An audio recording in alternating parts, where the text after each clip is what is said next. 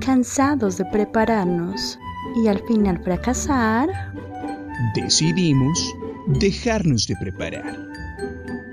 Impreparados. Unit 10, page 71, exercise 38. But if I go down the aisle with someone else, you're going to miss me forever. My love. Amigas, cheetahs, friends for life. The rhythm in each other, that's what keeps us tight. Amigas, cheetahs, living the dream.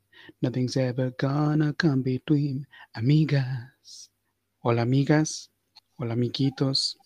Hola, la hijo de puta perra que está gritando en el fondo. Bienvenidos a este espacio. Uf, no, es que este hijo de puta, verdad. O sea, es una ambulancia la hijo puta. Quiero aclarar que la hijo de puta perra no soy yo. O sea, para todos. Los que están oyendo esto y digan, como, esa Lorena está gritando, ya no tiene control. No soy yo, ¿sí? La asquerosa es una. es una, una niña maleducada que está debajo de mi edificio y está gritando por gritar. Pensé que la estaban pellizcando o algo así. No, esa asquerosa está gritando porque se le da la puta gana de gritar. Pero continúa, a ver. Pues bienvenidos a este espacio no seguro, este espacio ruidoso, a este espacio irrespetuoso, a este espacio donde ni siquiera en este espacio nos salvamos de la maldición que son los infantes. Ahí ustedes la están escuchando. No es una ambulancia, no es una alarma, no es un perro, es una hijo de puta. No, es que hagan un favor. O sea, normalmente nosotros pararíamos, pues esperaríamos a que se. a que se, que se muriera.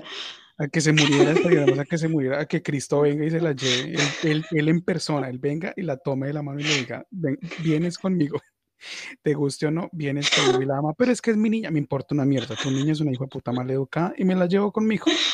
Debiste haberle puesto límites antes de pensar tenerla.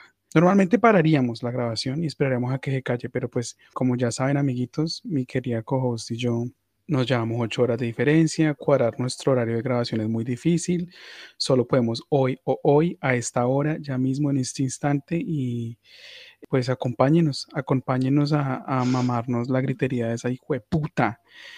Que, uf, es que no, de verdad, qué día, qué día de mierda. O sea, no. Bienvenidos a Impreparados. Eh, el podcast, el podcast, su podcast, el podcast de todos ustedes, nuestro podcast, el podcast donde le damos la gloria al Señor, pero también lo cuestionamos y le decimos, ¿por qué los niños? ¿Qué son los niños y por qué? este podcast donde analizamos las letras más, más increíbles, más poéticas, lluviosas, soleadas, honestas, fronteras de la historia de, de, los sonidos. Cuando Jesús, cuando Jesús no, perdón, cuando Papito Dios creó a Adán y Eva, él creó, o sea, pues creó al hombre, luego creó a la mujer, ya sabemos que la mujer viene del hombre, es por, por ende ustedes ya mujeres saben que son inferiores a nosotros. Lo siento, pero pues son hechos, son datos y hay que decirlos. Y cuando él creó a la mujer y luego a los animalitos, también creó el sonido, así. Y cuando creó el sonido, eh, se creó la música. Y desde que existe, desde ese momento que Dios chasquió sus dedos así y creó la música, desde ahí, o sea, nosotros nos dedicamos a analizar las letras de, de las canciones más eh, mesopotámicas de la historia del mundo. Aquí analizamos esas letras y profundizamos, desmenuzamos sus significados, pero también para los que no saben, para los que nos están escuchando por primera vez, hablamos también de lo que se nos venga, los que lo que nos vaya saliendo del culo, así como, como una diarrea, como cuando uno cree que se va a tirar un pedo, pero en realidad es mierda. Así, eso hablamos nosotros no se tomen nada en serio, lo que hablamos acá todo es, es lo que nos va saliendo del corazón y de la jeta, o sea, no, se tomen esto en serio, no se ofendan, se nos había olvidado decir eso antes, porque pues estamos en un, vivimos en una sociedad, amiguitos, vivimos en una sociedad en la que hoy en día todo el hijo de puta mundo se ofende por absolutamente todo. Todo está prohibido, hay que cuidar mucho las palabras. Estoy cansado de tener que pensar antes de hablar. y, aquí venimos nosotros. Aquí venimos nosotros a, hablar sin pensar. Eso es lo que más me gusta de este espacio. Pero bueno, sin más preámbulo, ¿quién eres tú? La, la, la dueña de las ambulancias. ¿Quién eres tú? Hola a, a todas las inmundicias de este planeta. Sí, sí, yo, yo sí quiero decir de una vez que si ustedes se quieren ofender, oféndanse, me importa una mierda. O sea, voy a empezar por eso. Segundo, quiero decir que antes de presentarme, porque esto es más importante, yo siento que cuando Papito Dios creó los sonidos, debió no crear ciertos sonidos. O sea, debió dejar como los sonidos de la china de abajo que está gritando. O sea, ese sonido yo creo que debió omitirlo. No sé qué piensas tú, o sea, siento que hay muchos sonidos que se debieron omitir. Yo pienso que Papito, Dios, no es perfecto. Voy a ignorar ese comentario, pero eh, voy a decir que, que Papito Dios debió haber creado al ser humano de una forma en que su garganta y sus cuerdas vocales se desarrollaran después de los siete años. que antes de eso los niños no, no emitieran sonidos, o sea, que simplemente fueran preciosos y pues se comunicaran por señas, lo cual sería muy inclusivo, pero pues que no tuvieran voz. Y eso, eso le, le, ahorraría el problema, eh, le, ahorraría muchos problemas al mundo. O sea, yo creo que, que, que la depresión por posparto no existiría. Siento que mucha gente podría volar en cualquier aerolínea tranquilamente, que uno no se estresaría en lugares públicos, que uno no le daría pereza ir a una, piscina pública porque haya niños, porque pues solamente se escucharía el splash, splash del agua, no se escucharía su, su, gritería de mierda, como la de la niña esta, el engendro del demonio que está gritando afuera de tu, de tu edificio. Yo, yo pensé cuando tú estabas diciendo que, que Papito Dios debió crear a, a, las personas sin sonido hasta los siete años, yo en mi cabeza dije hasta los 22. Creo que antes uno no tiene nada, bueno que decir. Entonces, ok, pero estamos de acuerdo con que ahí la cago. O sea, Papito Dios la cago desde el inicio, pero ok. Me voy a presentar. Me voy a presentar. Mi nombre es Lorena Araque, alias la profesora de lo mal habido. Y estoy convencida de que las tareas en el colegio y los trabajos en la universidad son un castigo eh, divino, o sea, un castigo, o sea, otra caga de papito Dios. Elabora. Em, hace poco estaba viendo a alguien que sigue estudiando porque a la gente le gusta estudiar. Hay gente que le gusta estudiar. Y estaba hablando como de trabajos, como que le tocaba hacer X trabajo, X tarea, X cosa. Y yo recordé esa época de mi, de mi pasado. Y yo dije, Marica, lo único que a mí me generaban las tareas era odio, era ganas de matar, era, Marica, de verdad, o sea, bueno, como ustedes ya saben, yo odio la academia. Eso ya lo he dicho mil veces, a mí no me gusta la academia, creo que esa no es la manera de aprender, bla, bla, bla. Pero creo que lo peor son las tareas. Me imputa mucho que uno vaya al colegio durante, ¿cuántos años uno va al colegio? No sé, 10 años de su vida, de 6 de la mañana a 3 de la tarde, y más encima no le baste al puto colegio y te tengan que mandar tareas. ¿En qué momento uno puede rascarse la barriga, sacarse las motas del ombligo, de las orejas. Los niños no tienen esa posibilidad. Ni mentalidad, si uno tiene que leer algo, marica, que uno lee en el espacio, en la universidad leerlo, en el colegio leerlo.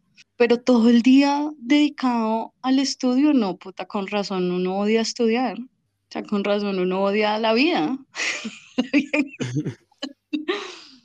Por ejemplo, en el colegio yo cobraba por eh, hacer los mapas de, de, sociales.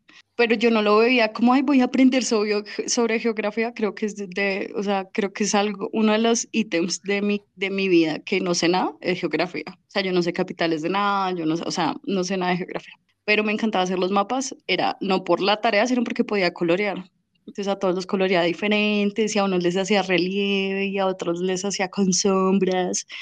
Pero el resto de las materias, o sea, las otras 16 materias, yo era como, marica, que me lleve, que haya un rapto, que mamita María me lleve ya, porque yo no pedí nacer en este mundo donde hay tareas.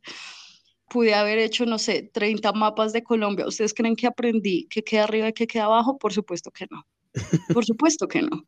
Y solo para atacarles la moral, quiero que se imaginen a la gente, a los muchachos que se mueren a los 17, cuánta parte de su vida gastaron haciendo tareas. Marica, la mitad de la vida. No, qué deprimente. O sea, si tú y yo nos llegamos a morir mañana, bueno, no es que tú y yo hace mucho tiempo no estudiamos, no, tú y yo no contamos. Pensé que ibas a decir, nos queremos morir. pues también. Ayer vi un TikTok de una muchacha que decía como, yo nunca me voy a matar. O sea, yo nunca, yo no soy capaz de suicidarme, pero ganas de vivir. o sea, ganas no tengo. no, o sea, sí, o sea, en general quiero, ese es mi punto, quiero, este es un, una queja oral, una queja vocal en contra de las tareas y los trabajos de la universidad que solo generan ansiedad, fastidio, rencor. Aguarda, tú ibas a decir algo y yo te interrumpí, perdón. O sea, tú estabas diciendo como, tú y yo hace mucho no, no, no estudiamos, algo así, y yo te corté la idea. No me acuerdo, no me acuerdo. es que eso también es la otra, por eso también yo odio la academia, porque la academia es para gente con buena memoria. Es decir, yo, evidentemente, de verdad, para eso no servía. Y si yo, digamos, si a mí, me, a mí me iba muy bien en el colegio, pero me iba era porque yo, marica, yo estudiaba y estudiaba, y si yo tenía una evaluación, yo estudiaba, estudiaba, estudiaba, estudiaba, y me repetía 50 veces una misma lección. Que me quedara después en la cabeza, por supuesto que no, era durante la hora de la evaluación. O sea, dime de qué sirve eso, de absolutamente nada. Y abajo todo. Ahora, ¿qué tienes tú por decir? Ahorita así tú dices, no, me encantaban las tareas, arriba las tareas, me encantaban. Yo hasta, hasta sexto, yo en todo me sacaba excelente, pero era porque pues mi mamá era muy exigente, el colegio era demasiado exigente y pues mi mamá me decía que pues sí, vivía amenazándome que si yo me sacaba menos de sobresaliente en X cosa o en lo que fuera, pues que no podía ir a la piscina con mis amigos o no podía ir a tal paseo o huevonadas así. Entonces, pues eso como que pues me, no sé si se le llama, se puede llamar a eso motivar, no sé si eso me motivaba, pero pues, o sea, yo, yo pasaba todo y era bueno en todo por miedo a no poder jugar pero que yo quisiera o disfrutar haciendo tareas, jamás. Y ya luego de séptimo a, a once, o sea, no, o sea, más vago no podía haber sido.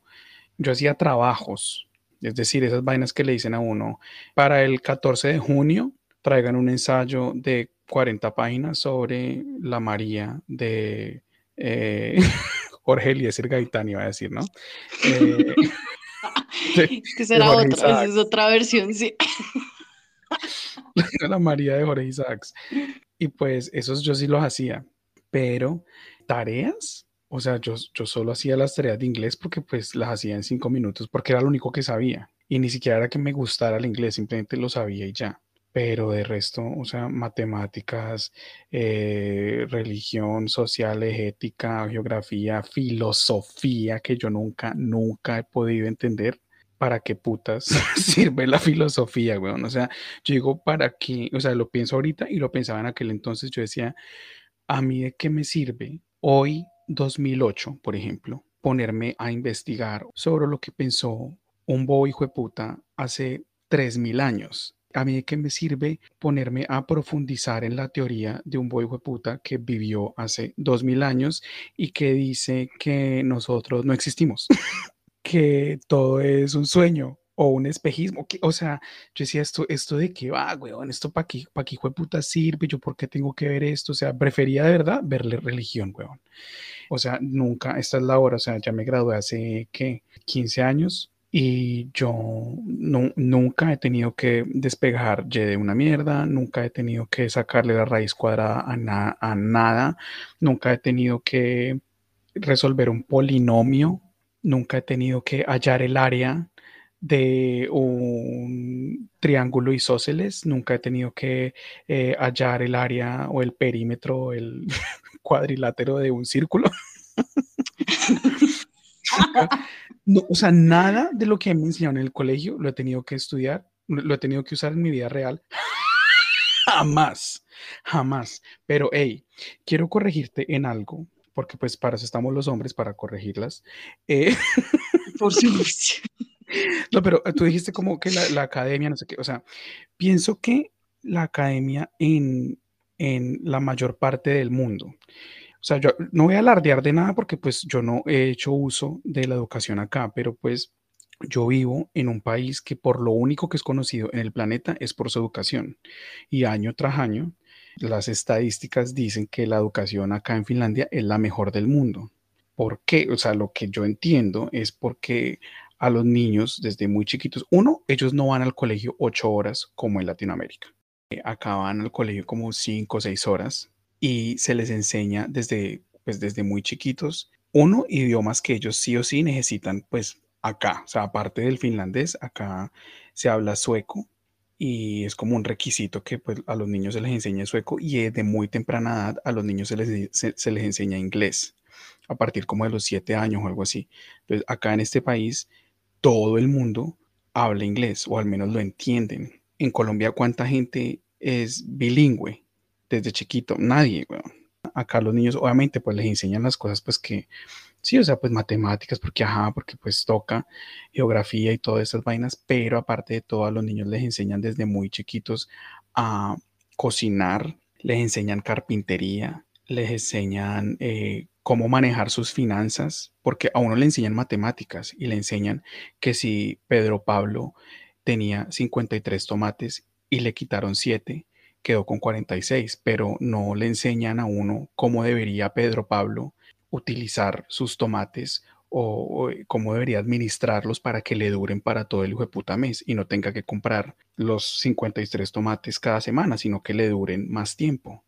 O cómo Pedro Pablo debería pagar un hijo puta recibo, o cómo Pedro Pablo debería llegar, llenar sus formularios de pagar impuestos. Acá toda esa mierda la enseñan desde, desde que los niños están chiquitos, o sea, como que de verdad los preparan para la vida. Y lo que les enseñan a los niños les sirve para la puta vida, o sea, para la vida real. Y acá algo con lo que no estoy de acuerdo es que en este país el gobierno, o sea, si un, si un niño desde los 17 años se quiere independizar, porque sí, o sea, no, no necesariamente porque, ay, me llevo mal con mis papás, sino simplemente el, el, pelado dice, tengo 17, yo ya soy muy grande y me quiero largar, quiero vivir solo, el gobierno le ayuda. No estoy de acuerdo con eso porque siento que uno antes de los 22, 23, 25 no debería ser considerado adulto.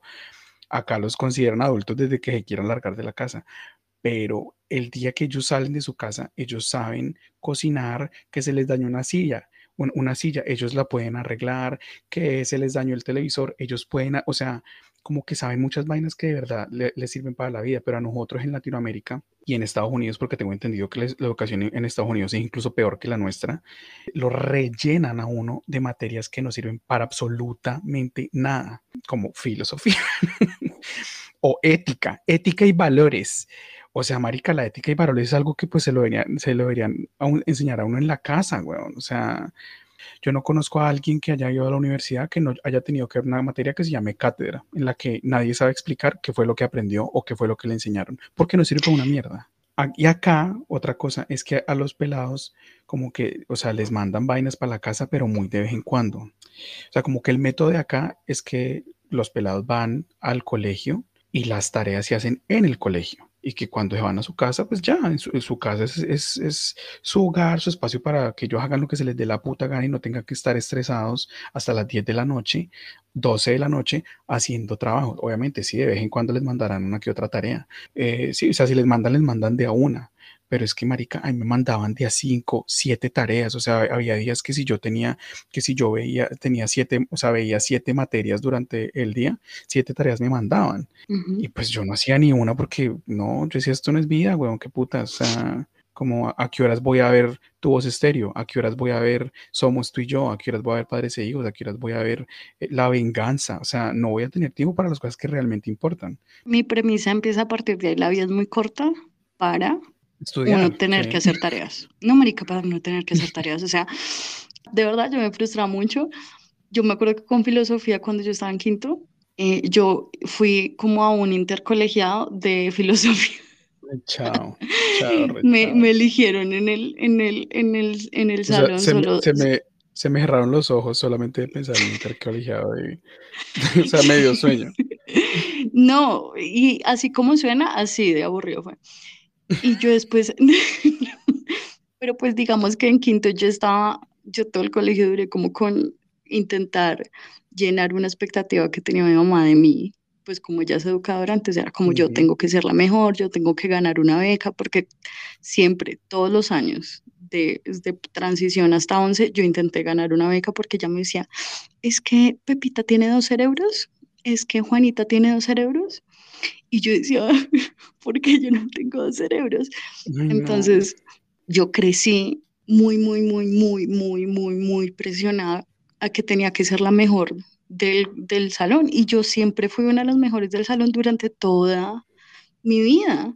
Pero después yo decía, ¿para qué? ¿Qué, qué me sirvió eso? Y hay muchas cosas, veo, o sea, siento que la un marica, la casa es para estar en la casa, o sea, la casa es para ver una película, la casa es para, o para jugar, así como tú jugabas con los niños del, pues de tu conjunto, ¿sí? o sea, de tu barrio. Yo no, a mí no me dejaban nunca me dejaron jugar con los niños del conjunto, entonces yo, ¿qué hacía? Veía tentaciones. creo que a lo único que yo iría listo de tarea es, es que, primero yo creo que a todos los niños les deberían enseñar música. Para eso yo sí diría, Mónica, sí, mándales tarea porque pues la música es de práctica, pero de resto, no, prohibidísimo. Si yo fuera la reina del mundo, sería ilegal, ilegal poner tareas y trabajos en la universidad y en la universidad, en la universidad, la carnicería del cerebro, la universidad sería sería ilegal las tesis. Para mí, yo siento que no he conocido ni a una persona que tenga una buena experiencia escribiendo la tesis. Que diga como, ay, no, fue súper chévere. una experiencia. ¿Cómo te fue con la tesis? No, pues investigué tanto, aprendí es súper enriquecedor. Sí. Eh, aprendí tanto de mí mismo, eh, pude reflexionar, conocerme, disfrutar. No, nadie. ¿Y qué más aprendiste? No, las normas APA siento que cambiaron mi vida. Aprender a citar fue algo que yo dije, uff, necesito aprender a citar yo conozco a nadie que me haya dicho, ¡Ah! aprendí a redactar. O sea, ¿cómo te salieron estas 165 hojas? No, súper fluido, súper fluido. No, yo quería escribir 200, 300, pero pues tuve que resumir. Nadie, nadie, nunca, jamás. O sea, uno porque está obligado a escribir cierto número de páginas y, o sea, porque, no sé, al parecer de 40 hojas para palabras. Sí, de, o sea, no solamente como de 40 páginas, sino como 40 páginas y 54 mil palabras. No me jodan, weón. Lo único que enseñan es a, hablar mierda. Por eso hay tantos políticos en Colombia.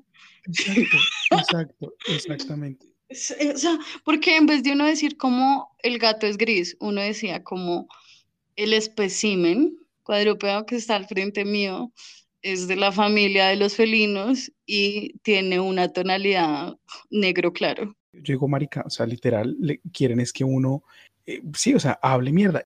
Y con, la, con respecto a la tesis, quiero decir que yo hice la tesis con la exnovia de Lorena.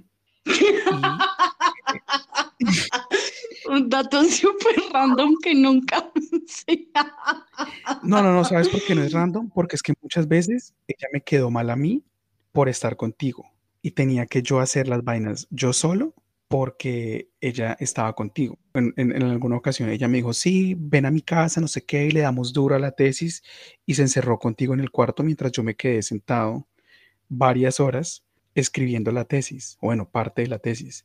Eh, o sea, por eso esto es un, dato relevante.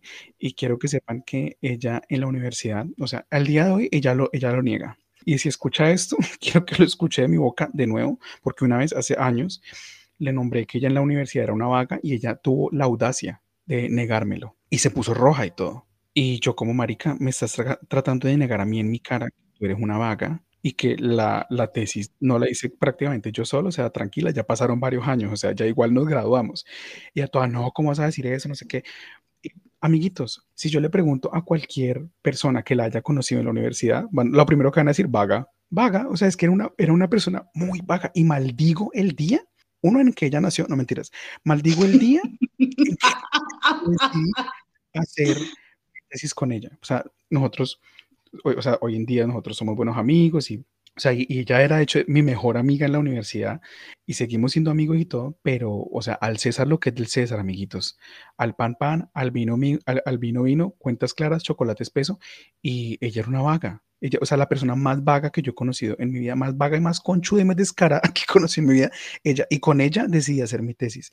Y, y lloré lágrimas de sangre del, del, del, estrés que me causaba reunirme con ella, porque para eso sí, ella, ella tenía iniciativa ella era toda y acosaba, ¿no? Entonces, como, como, eh, bebé, ¿cuándo nos vamos a ver? Tenemos que darle duro a la tesis, dime cuándo, dime cuándo. Entonces, yo, no, un ejemplo, este fin de semana, listo. Entonces, eh, ven a mi casa, trae ropa para que te quedes todo el fin de semana y le damos duro a la tesis. Y ella se encargaba, era como de darme ánimo. Ese era el trabajo de ella. No, no, nunca lo estipulamos en papel, ¿no? Sino que ella dijo, como bueno, eh, como él es el que está escribiendo la tesis, yo voy a animarlo. Y entonces ella todo el tiempo era como, como, pues sí, o sea, preparando, o sea, preparábamos mucha comida y hacíamos pues muchos, muchas pausas para hablar mierda. Y, y, cuando yo estaba así, ya como cuando decíamos ya, ok, vamos a sentarnos a escribir, yo me sentaba en el teclado y yo era el que escribía y todas las ideas salían de mi mente. y ella era toda, eh, un ejemplo, yo escribía, eh, el perro doméstico proviene de un grupo ancestral común que data de hace aproximadamente 30.000 años y ella toda, eh, los aportes de ella eran como, te faltó en doméstico la tilde. Listo, sigamos. Y, desde entonces se ha extendido a todas partes del mundo. Ella, listo, ahí va punto seguido. Listo. Sí, me gusta esa idea, sí, a todas partes del mundo, porque pues es, dice mucho, ¿no? Listo, listo, sigamos. Así, o sea, ella en realidad nunca aportó nada, ella no, nunca aportó una idea a, la tesis, ella simplemente estaba ahí para decirme, te faltaron puntos, te faltaron comas, te faltaron tildes, o a veces yo me bloqueaba yo era como, digamos, estaba diciendo yo, los primeros restos fósiles de los perros enterrados, ¿cuál es un sinónimo para enterrados? Mm, ah, y ella entonces me decía, eh, eh, mm, eh, sepultados. Y yo, eso, eso, eh, o sea, eso eran los aportes de ella. Ella en realidad no, no, no me ayudó en nada y de verdad esa experiencia de hacer, uno, de hacer una tesis, solo o con compañía o con quien sea, hacer una tesis es una mierda, una re contra mierda que vaina tan estresante, pero aparte uno hacerlo con alguien vago, no, chao. Y yo, y yo elegí hacerlo con pareja porque pues para que no me tocara tan duro, ¿no? Pero me tocó más duro que si lo hubiera hecho solo, no. Lo siento por ti.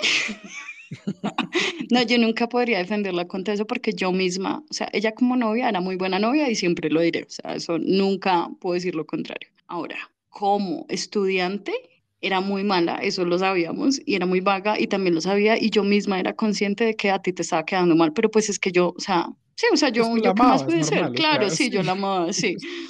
y quería pero, con ella, o sea, normal. Sí, pero Me, yo me acuerdo que ella perdió una clase, ¿cuál fue la que perdió? O sea, ella estaba como una clase adelantada, ella estaba un semestre adelantado, los que no saben, ella estaba un semestre adelantado, o sea, de mí, y perdió una clase y la vio conmigo. La, la perdió a propósito, para poderla ver contigo. ¿Ves? Entonces, ella era muy, de nuevo, ella era muy buena novia. No, de verdad, mucha paciencia la tuya. Yo sé que ella de verdad no hizo una mierda con esa tesis. No sé cómo la pusiste en el nombre. No, o sea, no sé, no sé, no sé, porque de verdad la gente que no hacía nada conmigo, yo la sacaba del grupo, me refiero, o sea, del nombre.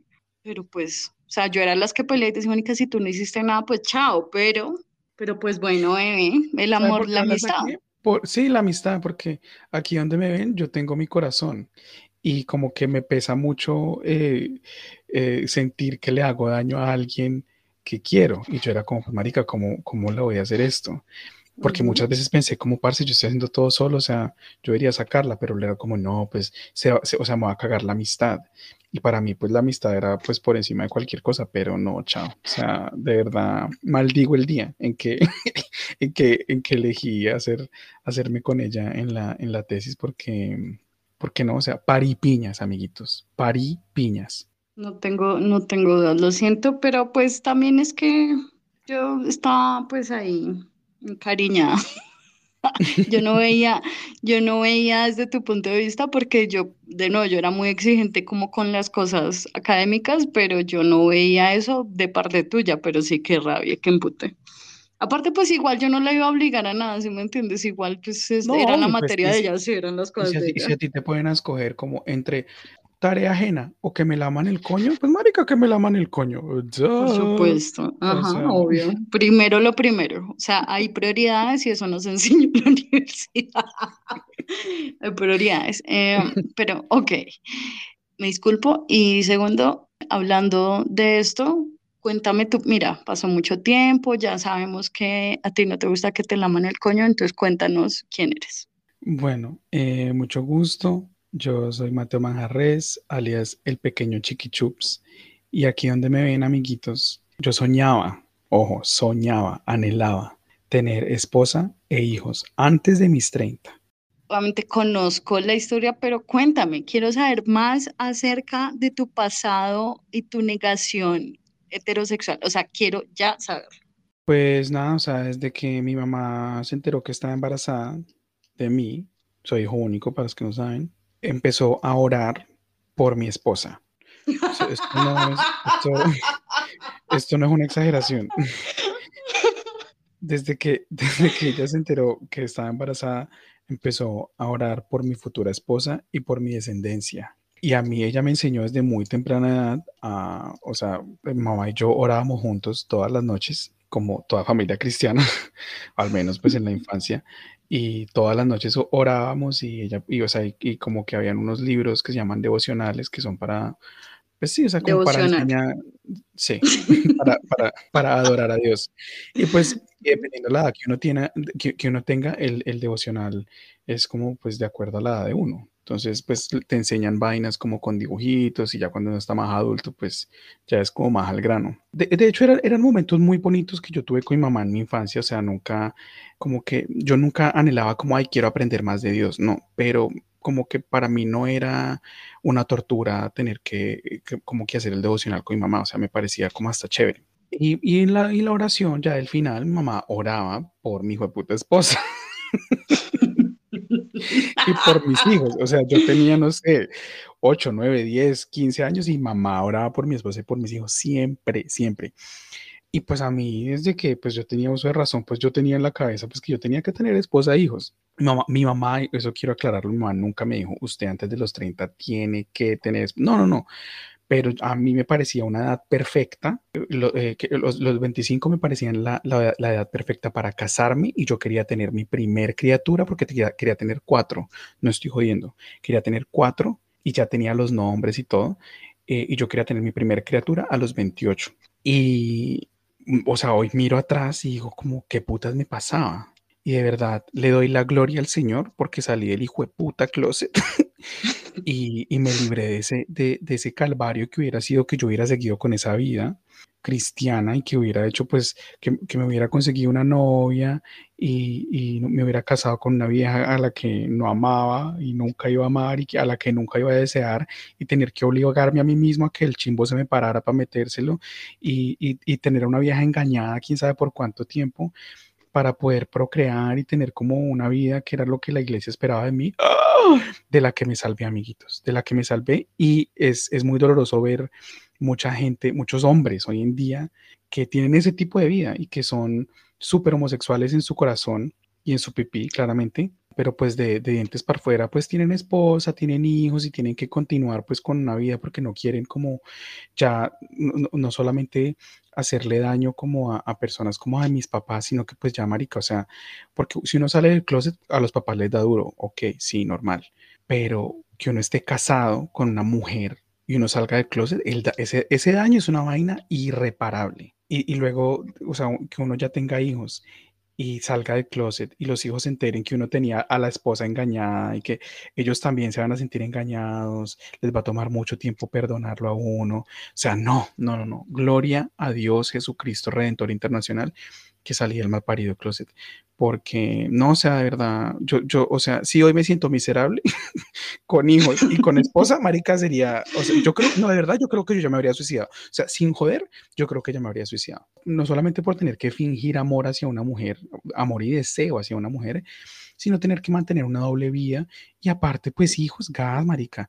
O sea, como ya escuchaban ustedes al principio del capítulo, ese hijo de puta gritando afuera, o sea, no, yo no estoy para aguantarme esas vainas. Yo no, o sea, de verdad, no, no y no. Y, le estaba, antes de que empezáramos a grabar el capítulo, le estaba contando a Lorena que que yo estaba en la biblioteca, repito, biblioteca como su nombre lo indica, viene, viene, del, viene del latín silencio, silencio absoluto viene del griego concentración. Y había un chino como de, no sé, unos siete años aproximadamente, gritando. O sea, eh, o sea yo, dije, a él, se, él, va, él va a vomitar sus pulmones. Si él no se calla, los pulmones se, se le van a venir con el vómito. Y el papá al lado, el papá era un man que parecía tener mi edad o incluso un poco menor, y el papá no hacía una mierda, solamente como ya, tranquilo, tranquilo. Y el hijo de puta sacándole, pues, o sea, reventándonos los tímpanos a todos los presentes. Y el papá no hacía una mierda. Y estuvo gritando como 10, 15 minutos hasta que por fin el papá se dignó a, llevárselo. Y, o sea, a través de la ventana vi que ya iban como a una cuadra y se seguían escuchando los gritos, parce. O sea, yo decía, no, yo decía, ¿por qué hijo de putas, gente sin carácter, tan joven, se ponen a reproducirse, weón. Y odio con toda mi alma al hijo de puta papá, weón, porque ¿cómo así que uno trae un hijo de puta al mundo, lo convierte en el hijo de Chucky, en la semilla del hijo de puta Chucky, y no le pone límites? Una vez leí un artículo de que yo no sé en qué país, yo no sé si era como en, en, en iba a decir, no sé en cuál Corea, pero obviamente pues en la Corea que no tiene un dictador, eh, eh, creo que era en la Corea que no tiene un dictador, o bueno, algún país por allá, que a muchos negocios estaban optando por poner letreros de que aquí no se aceptan niños. Y entonces pues mucha gente estaba escandalizada, que como así, que, que, que, los niños son el futuro, que eso es inhumano hacer eso, que, que como que sigue. Entonces otra vez prohibirle la entrada a los lugares públicos a los judíos, a los negros. Y yo era como, puta, es que los negros y los judíos no le están haciendo nada a nadie, huevón. Los niños sí están sacándole la paciencia a todo el mundo, están reventándole los tímpanos a todo el mundo, los niños están incomodando a todo el hijo de puta mundo y, quieren eso que, el día de mañana en, Colombia y en toda parte los restaurantes digan solo adultos. Sigan, sigan así, amiguitos. Eso es lo que se van a ganar trayendo monstruos al mundo. Cuando yo tenga mi librería, voy a poner el letrero. Porque va a separar, o sea, no es que los niños no puedan leer, sino que voy a poner, de hecho, voy a poner puertas aparte, voy a poner una puerta chiquita los perros. Va a poner una puerta aparte y que sea una sala aparte, la de los chinos y la de la biblioteca, la de la gente normal, porque es una mamera. ¿Saben una cosa? O sea, algo que quiero, un dato que quiero dar, algo que amo de esta ciudad es que es una ciudad en general muy pet friendly. Y diría yo que, no sé, al menos el 60% de los negocios, de lo que sea, de comida o lo que sea, permiten la entrada de mascotas. O sea, no solamente como hay perros guía, no, no, más, tu mascota, o sea, la mascota de uno puede entrar con uno. Bueno, los perros, obviamente, porque pues nadie va a salir con una boa constrictor a la biblioteca. Pero, o sea, y las bibliotecas acá permiten que uno vaya con su perro.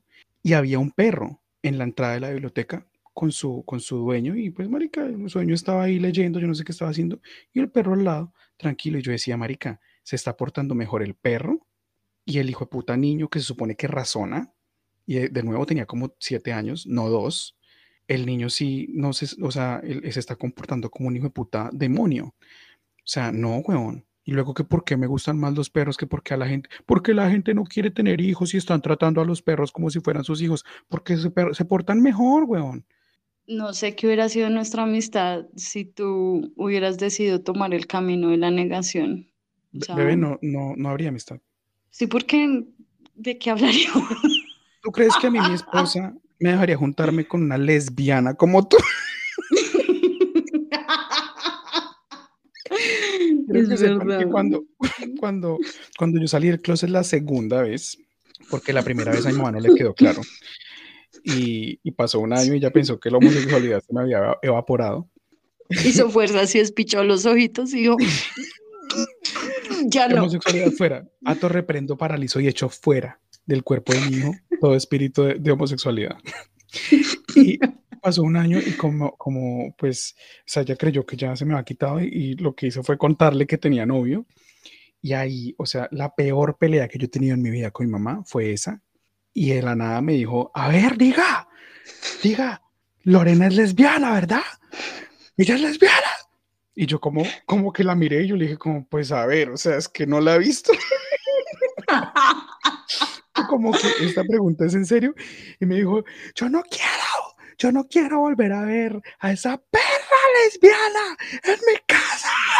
Así dijo, amiguitos. Llamó a Lorena perra lesbiana y me dijo que prohibida la entrada de Lorena a la casa.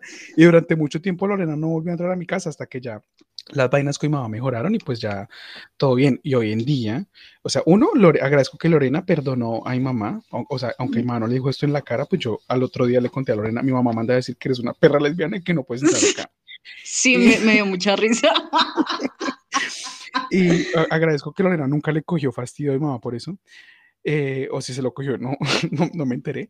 Y hoy en día, pues normal, o sea, mi mamá quiere mucho a Lorena, incluso cuando yo me vine para acá, ya eh, eh, algunas veces se encontraron las dos con, con pues mi mamá con, su, con mi perro y, Lorena con su perro, y iban al parque y, y, o sea, se llevan bien. Mi mamá, mi mamá es una persona nueva hoy en día, amiguitos. Sigue siendo muy cristiana, pero es una persona nueva. Pero sí, eso les cuento. Sí, ese, yo me acuerdo que ese día como que te recogí o algo así, tú dijiste, bebés, que tú no puedes entrar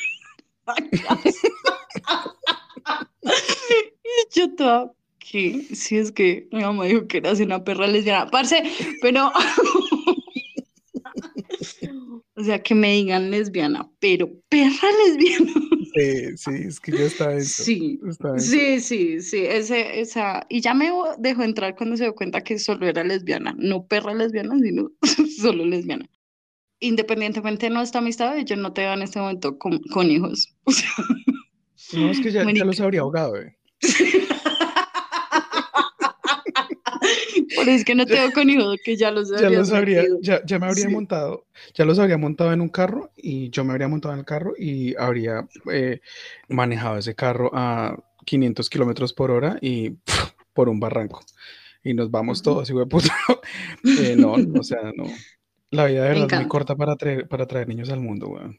Es muy corta y muy difícil para hacerla más complicada con hijos. Sí. Uy, no, marica. Porque es que no es solamente como, ay, los niños. No, no, no, listo. Eventualmente van a ser adultos, bla, bla, bla, con los que uno va a poder tener una conversación normal, ok, bla. Pero igual, como que ser papá, o sea, aquí voy a citar a un gran filósofo que dijo, solo el que tiene hijos entiende que el deber un padre no acaba jamás. Se llamaba Rubén Blades, amiguitos y vivió hace 2500 años. Y es cierto, así mi hijo tenga 45 años, si se está divorciando y está vuelto mierda, yo voy a sufrir, weón. O si mi hija se metió en un negocio, en, eh, hizo una mala inversión y está perdiendo la casa, voy a sufrir por ella. Y aparte de todo, me va a tocar recibirla en mi hijo de puta casa. Y obviamente imagino que pues si uno tiene hijos lo hace con amor o lo que sea. O si resulta que mi hija se está divorciando. O, lo que sea. Y... o fastidio, o resignación. si mi hija, si mi hija eh, está peleando por la custodia de mis nietos, obviamente yo también voy a sufrir porque yo voy a querer que ella se quede con, con, con, con, con mis nietos. Bueno, si, si no es una drogadicta, ¿no? O sea, pero... si no es una zorra lesbiana, porque sí, sí, pero que no se quede tener con hijos es, es, es, es, es, es traerle más, más estrés, más dolor, más llanto o, a la vida, o sea, no, no, no, no, no, qué mamera. Recuérdame, por favor, que cuando, o sea, cuando o sí, en, en dado caso que te llegues a reproducir, recuérdame de ponerles este audio o todos los capítulos. en todos hablamos mal de los chinos. Y Yo, tú le pido, también. yo de verdad le pido a Dios, yo de verdad le pido a Dios que el día que, o sea, si a mí algún día me pica el, el bicho de la paternidad, le pido a Papito Dios que eh, la entidad por la cual yo quiera adoptar eh, niños, porque, porque yo no quiero que venga más gente al mundo, yo quiero adoptar a alguien que ya exista. Pero espero, le pido Papito Dios que si algún día me pica ese bicho, la entidad por la cual yo esté tratando de, adquirir a mi, hijo o hija o hije, no me, no me estalqueen cibernéticamente. Porque si llegan a este podcast, amiguito, ¿saben quién no va a tener hijos nunca? Yo, donde escuchen que yo, ah, que si yo hubiera tenido hijos antes ya los habría ahogado. Aquí, aquí, si me los, si, si me los dan es porque se quieren librar muchos de ellos o porque creen que son como la reencarnación de Satán y son como, bueno, tal vez él, él, él le haga el favor al mundo de, de librar al mundo de ellos. A mí me encantaría que tú adoptaras porque tus hijos tendrían, o sea, adoptaras acá en Colombia porque tus hijos tendrían, vendrían con banda sonora. Yo les cantaría de cumpleaños la de Yo quiero que a mí me quieran.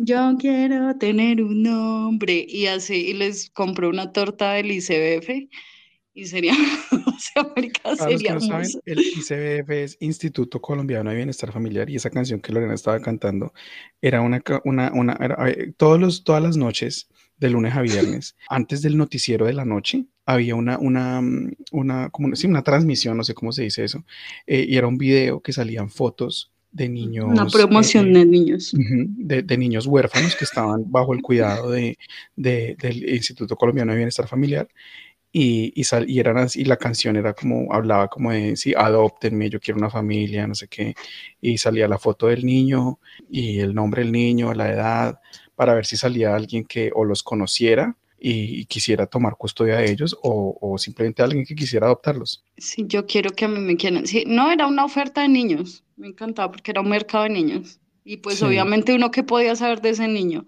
ay, tan lindo o ay, tan feo. O sea, es que uno no podía opinar más.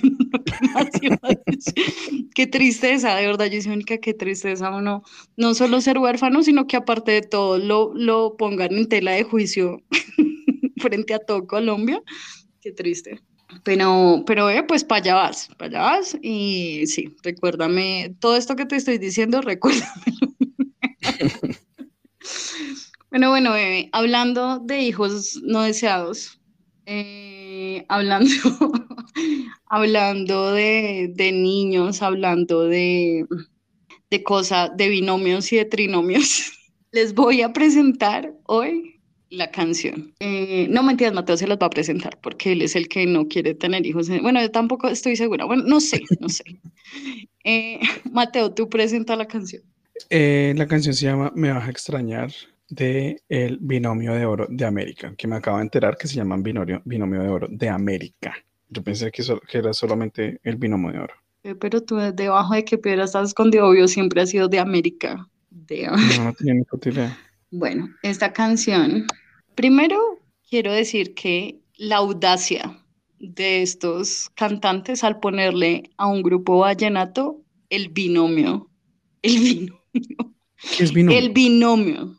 Es algo matemático que tiene que ver con dos, porque bi, pues dos, y nomio, va a decir que nomio es de números, o sea, voy a decir, a ver, binomio.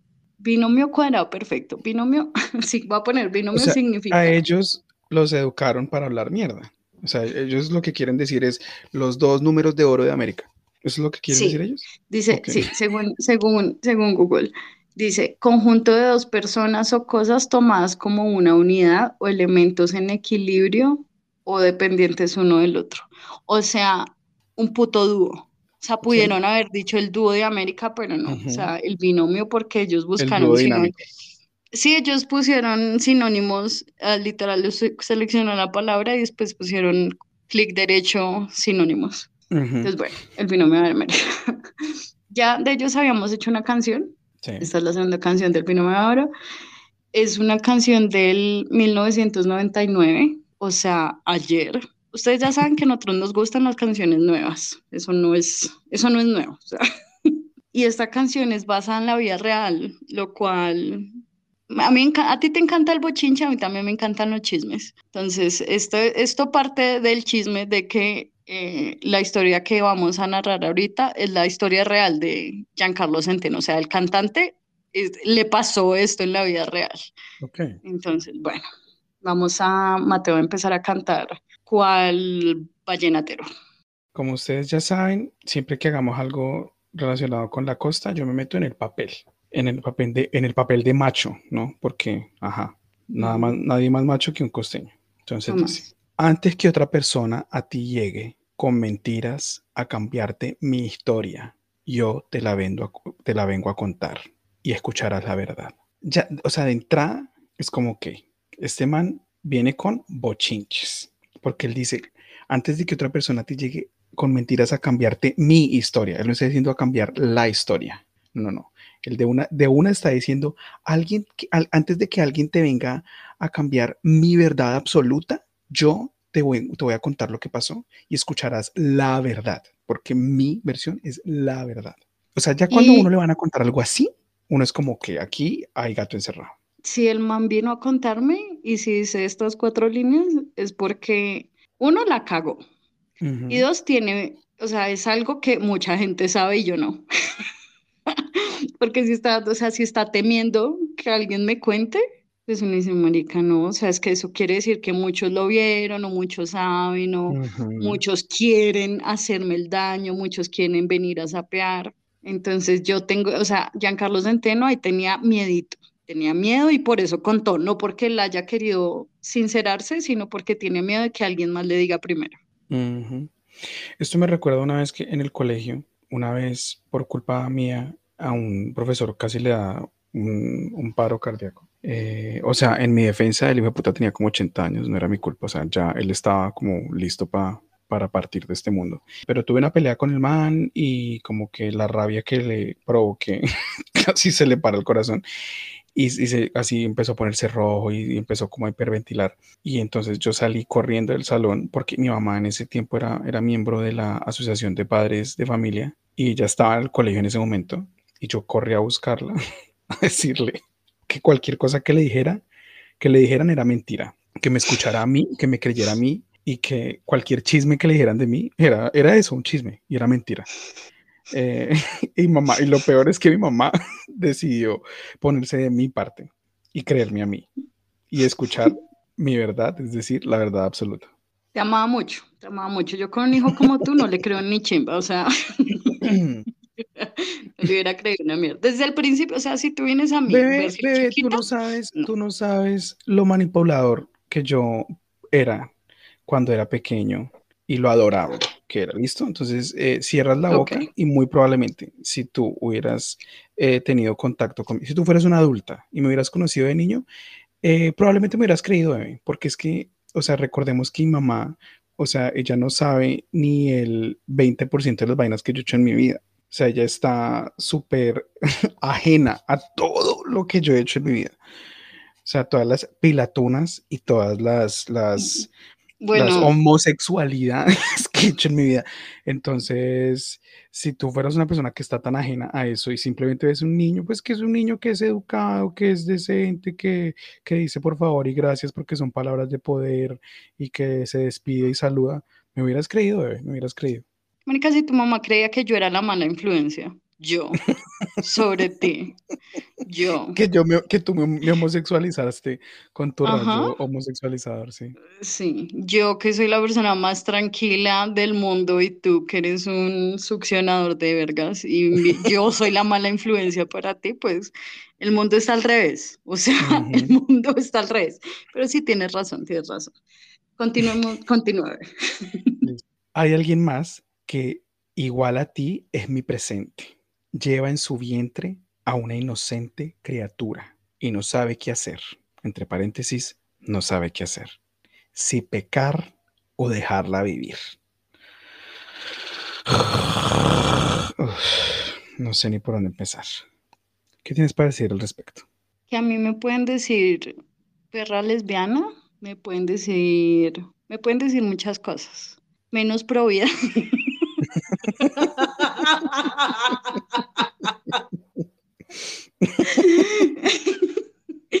esta canción es súper propia, súper propia. Entonces, o sea, bueno, hasta ahí, hasta ahí no se ha mostrado tan, tan, tan provida, pero ha mostrado rasgos cuando dijo, llevan su vientre a una inocente criatura.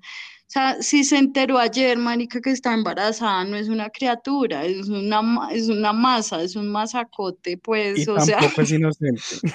o sea, porque no es nada. O sea, si algo no es nada, no puede ser inocente, güey. Sí, Ya cuando el niño sí. esté afuera del vientre, díganme, bueno, no mentira, ya cuando el niño esté como pasado de los siete meses, como que, ok, díganme que es inocente. Antes de eso es como, weón, es, un- es, es una, es algo, no es alguien, es algo que está creciendo y que algún día, si se lo permiten, va a llegar a ser alguien.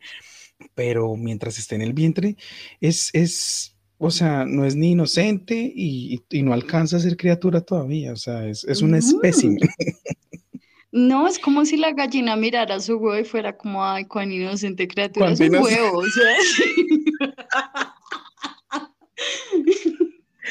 Aunque bueno, bebé, los veganos, o sea, dirán que, o sea, como cuán inocentes son todos los 16 huevos que tengo ahí listos para comerme. O sea, Sí. voy a acá. Pero bueno, primero quiero decir eso. Aparte de lo de Inocente Criatura, yo ya conocía la canción porque a mí me gusta mucho el binomio de oro. Pero pues ahorita que está, antes de escuchar la música y estaba leyendo la letra, me impactó, así yo ya supiera que venía, pero me impactó la noticia, o sea, como que me puse en el papel de la vieja a la que le está ya- hablando Giancarlo Centeno, Mónica, a la quinta línea le está diciendo que ya embarazó a otra. O Ujú. sea, impactada que en un solo tacón me pareció, o sea, la audacia, insisto, la audacia de Giancarlo Centeno en, bueno, al, me- al menos quiero decir que él no habla tanta mierda porque fue al grano. O sea, eso se lo voy a, eso se lo voy a, él fue al bebé, o sea, A lo, a lo educaron en Finlandia. sí, Él fue como, hola mi amor, pin, preñé a otra. Eh, eso. Y, ah, bueno, y cuando, y lo otro que quería decir, lo último que quería decirte de este párrafo, es que cuando, si se le sale lo pro vida, cuando dice, no sabe qué hacer, si pecar, si pecar o dejarla vivir. De nuevo, es un bulto. O sea, es un cúmulo de materia. Dios, Y o sea, si pecar. Ya. es que aquí- todo, todo acá es muy grave, porque uno, el man no solamente le fue infiel a la, a la mujer, sino que, o sea, porque le dice, hay alguien más que igual a ti es mi presente. O sea, él no está diciendo, tuve, fue- me fui de rumba y me comí una vieja y la preñé.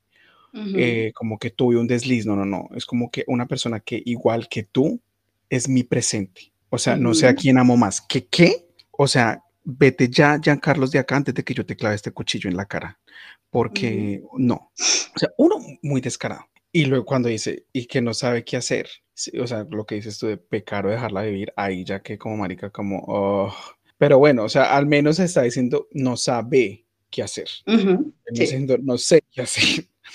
Aquí Ujú. pareciera él como que, ok, pues al fin y al cabo la decisión es de la, de la que pues va a tener la criatura.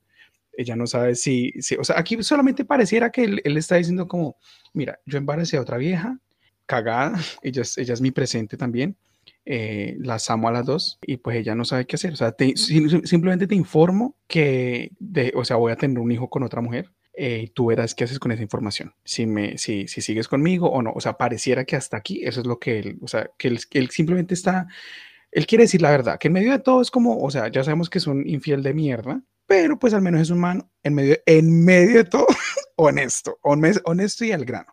Ok, Continúa. listo. Este es el coro. Y dice, yo he decidido darle vida a esa vida, aunque tú quieras darle fin a lo nuestro. Solo Dios sabe lo que me pasaría si yo a ese niño le arrebato el derecho. Entonces, él hace dos líneas nos dijo que mi amante no sabe qué hacer, si abortar o traer a la criatura al mundo. Pero yo, yo, Carlos, el hombre, el preñador, no el, no el que va a gestar a esta criatura en el vientre, sino simplemente el que el, el que eyaculó en la vagina de otra persona, yo decidí darle vida a esa vida. O sea, yo decidí qué van a hacer. Eh, a- a- y a- aunque tú me quieras terminar a mí, pues yo, yo voy a traer ese niño al mundo. Porque solo Dios sabe qué me pasaría donde yo le arrebate el derecho. O sea, me imagino que es, o sea, no sé si se, ref- se refiere al derecho de vivir o al derecho de tener papá. Al derecho de lo que dice abajo, bebé. Ah, puta, perdón, porque es que él dice, solo Dios sabe lo que me pasaría si yo a ese niño le arrebato el derecho de soñar, de reír, de vivir como yo, como un infiel, como mentiroso, como mujeriego. ¿Cómo le voy a yo a quitar el derecho a un niño de vivir esa vida, de una vida de macho, como se debe? Háganme el hijo de puta favor, amiguitos. No. Yo siento que Giancarlo estaba escribiendo la canción, ¿sí? Tran, tran, tran, y llegó a la línea de y no sabe qué hacer, si pecar o dejarla vivir. Y ahí en ese momento la llamó, o sea, lo llamó el amante. Giancarlo, yo quiero tener ese bebé. Y él dijo, no, perfecto, voy a continuar la canción. No sabía que seguía, pero perfecto. Entonces ahí dice, yo decido darle vida a esa vida, porque es que, marica, 0.2 segundos arriba estaba diciendo que él no sabía qué iba a, qué, qué iba a hacer. Y acá ya está como, no, sabes que ya lo pensé bien. En, esta, en este acorde me di cuenta de que quiero darle vida a esa vida. ¡Qué nuevo! No es vida. darle vida a esa vida. Aunque tú quieras darle fin a lo nuestro. Bueno, ahí, o sea, Giancarlo es un perro de mierda, listo. Ahí al menos respeto que él no le está diciendo como por favor solo, o sea, por favor, por favor, quédate conmigo a pesar de esto, sino le, hay como que lo respeto a él porque al menos está diciendo, única, si tú te quieres ir, lo entiendo, pero primero está como mi deber, eh, entre comillas, mi deber de padre. Que bebé, lo que hemos visto en otros vallenatos es que el man es como, por favor, yo quiero seguir ahí, no importa lo que yo hice, son cositas pequeñas. Él acá sí está diciendo, comunica, la cagué en grande, si tú te quieres ir, lo entiendo. Entonces, ok, siento que está siendo sensato con, con la situación. Yo siento que Giancarlo, al igual que muchos hombres, y no solamente en 1999, sino antes y todavía, deciden seguir con una mujer solamente porque hay una criatura de por medio. Y es que quién soy yo para arrebatarle el derecho de soñar y de reír. No, o sea, yo puedo amar a Lorena, pero si voy a tener un hijo con Lucrecia, o sea, yo creo que, o sea, yo amo más a Lorena, pero es que voy a tener un hijo con Lucrecia. Y, y, yo no puedo arrebatarle el derecho de que él crezca en una familia unida, con padre, madre, en una familia, en un hogar como Dios lo manda. Yo no quiero que, ella, que él sea un niño que no tenga papá. O sea, ahí baila, porque él de verdad, o sea, lo que entiendo acá es que él como que se va a quedar con la vieja, con la otra vieja, porque tiene un hijo. O sea, por bueno, porque va a tener una criatura con ella porque, o sea, puede, o sea, aquí él dijo, con esto de ella es mi presente, o sea, yo estoy asumiendo que él la ama por igual, tal vez, pero no sabemos, puede que de verdad el amor de su vida, y, él, y es que, bueno, supongo que el amor de su vida era la vieja a la que le estaba escribiendo, en ese momento, el amor de su vida era la vieja a la que él estaba escribiendo la canción, no la embarazada. Es decir, él amaba más a la, a la, a la, a la, a la que tenía en ese momento, pero pues decidió quedarse con la que le fue infiel ¿Por qué? Porque va, van a ser una hijo puta criatura. Amiguitos, esa no es razón para quedarse con nadie. Fin del comunicado. Yo escuché, cuando les dije que esto se basa en la vida real, me pareció, eh, lo, lo, lo, dije porque yo, ustedes ya saben que yo soy una investigadora.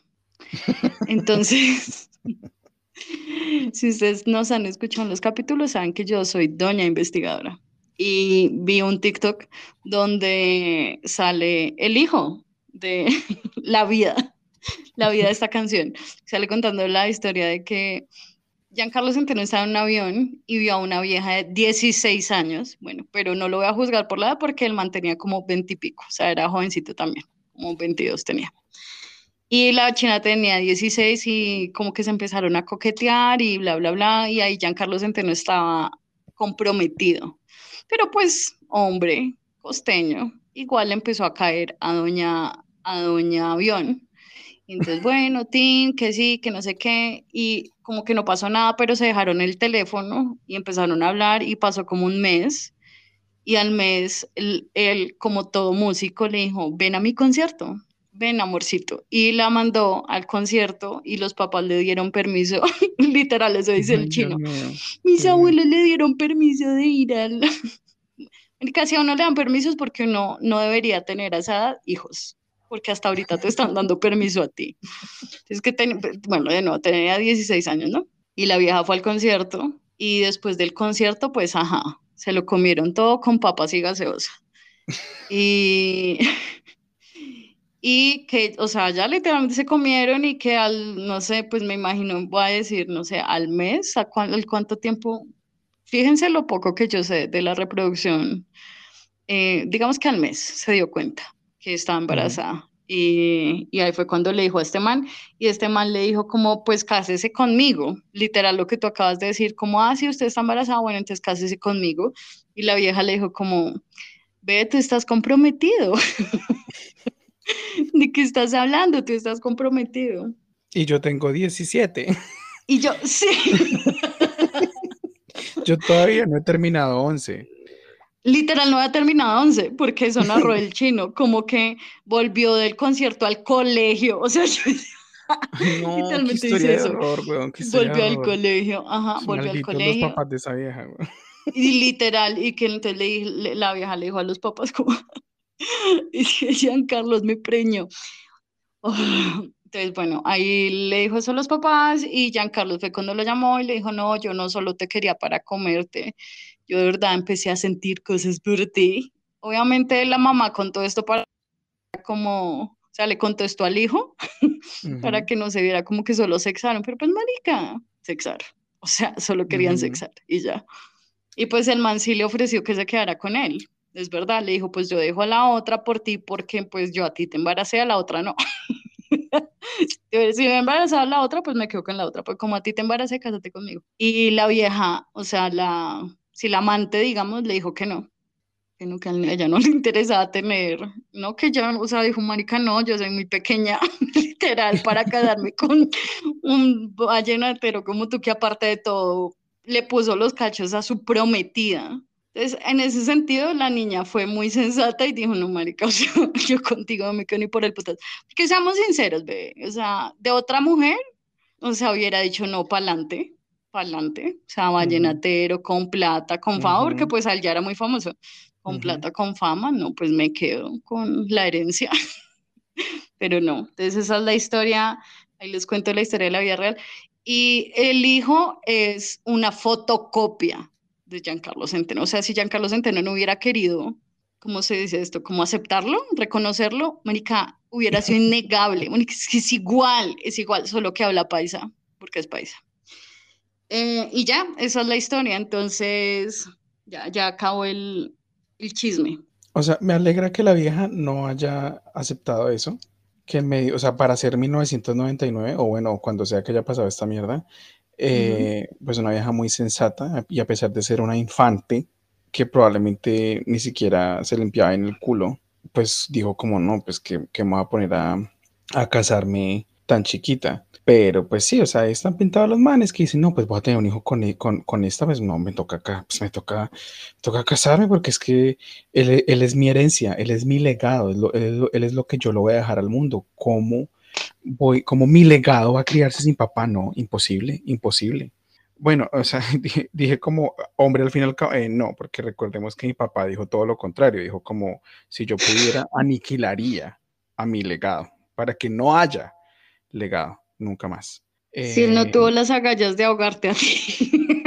No, él no pudo. No, no, yo, yo no creo que no haya tenido las agallas, sino que es que no, no, no tenía como el tiempo. no tenía el tiempo y, y, tal vez no tenía la plata para viajar a Cali para ahogarme. Pero muy probablemente si hubiéramos vivido en la misma ciudad, yo creo que él me hubiera ahogado. O me hubiera atropellado.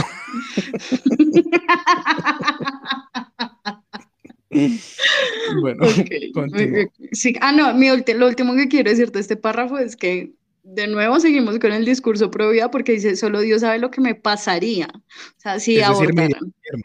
Ajá, se iría al infierno. Carlos directico para abajo. al Averno al lleno de fuego. O sea, Además, sin- marica, o sea, es que, uy, no, weón, es que verdad, uy, los odio tanto, weón, uy, no. O sea, odio a los manes y más que, más, más, más, más que a los manes, odio a los manes pro vida, fue Ujú. puta, porque es que ellos, qué pitos flautan en este dilema. O sea, como que solo Dios sabe, o sea, es que escuchen lo ridículo que esto suena. Como que yo le estoy diciendo a Lorena, como, como Lorena, mira, yo embaracé a Lucrecia. Mira, lo siento, eh, tú y yo estamos juntos, lo que yo siento por ti es real, pero pues me metí con Lucrecia.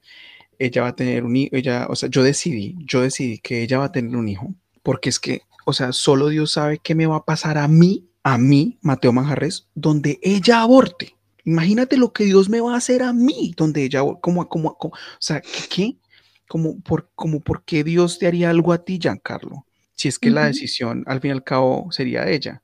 Y si es verdad que las personas que, que, que, o sea, en caso de que sea verdad que las personas que aborten se vayan al infierno, pues marica, Dios yo creo que va a mandar al infierno es a las que abortan.